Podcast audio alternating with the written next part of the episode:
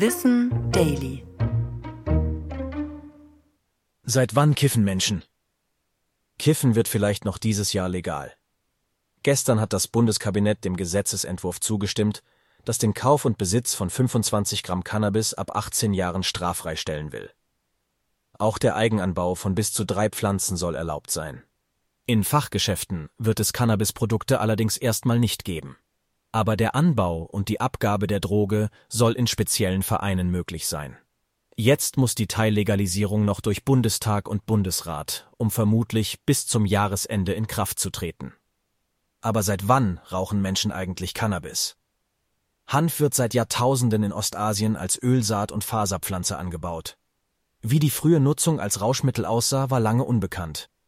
2019 fand dann ein internationales Forschungsteam zufälligerweise den bis dato ältesten eindeutigen Beweis.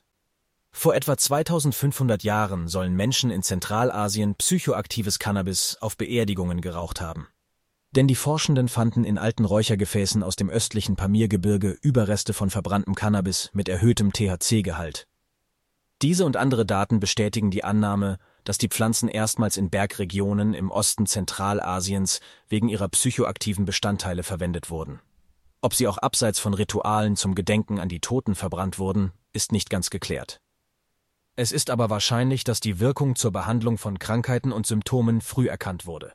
Und klar sei auch, dass die Pflanze seit Jahrtausenden für verschiedene Zwecke genutzt wurde. Ob in der Medizin, rituell oder zur Entspannung.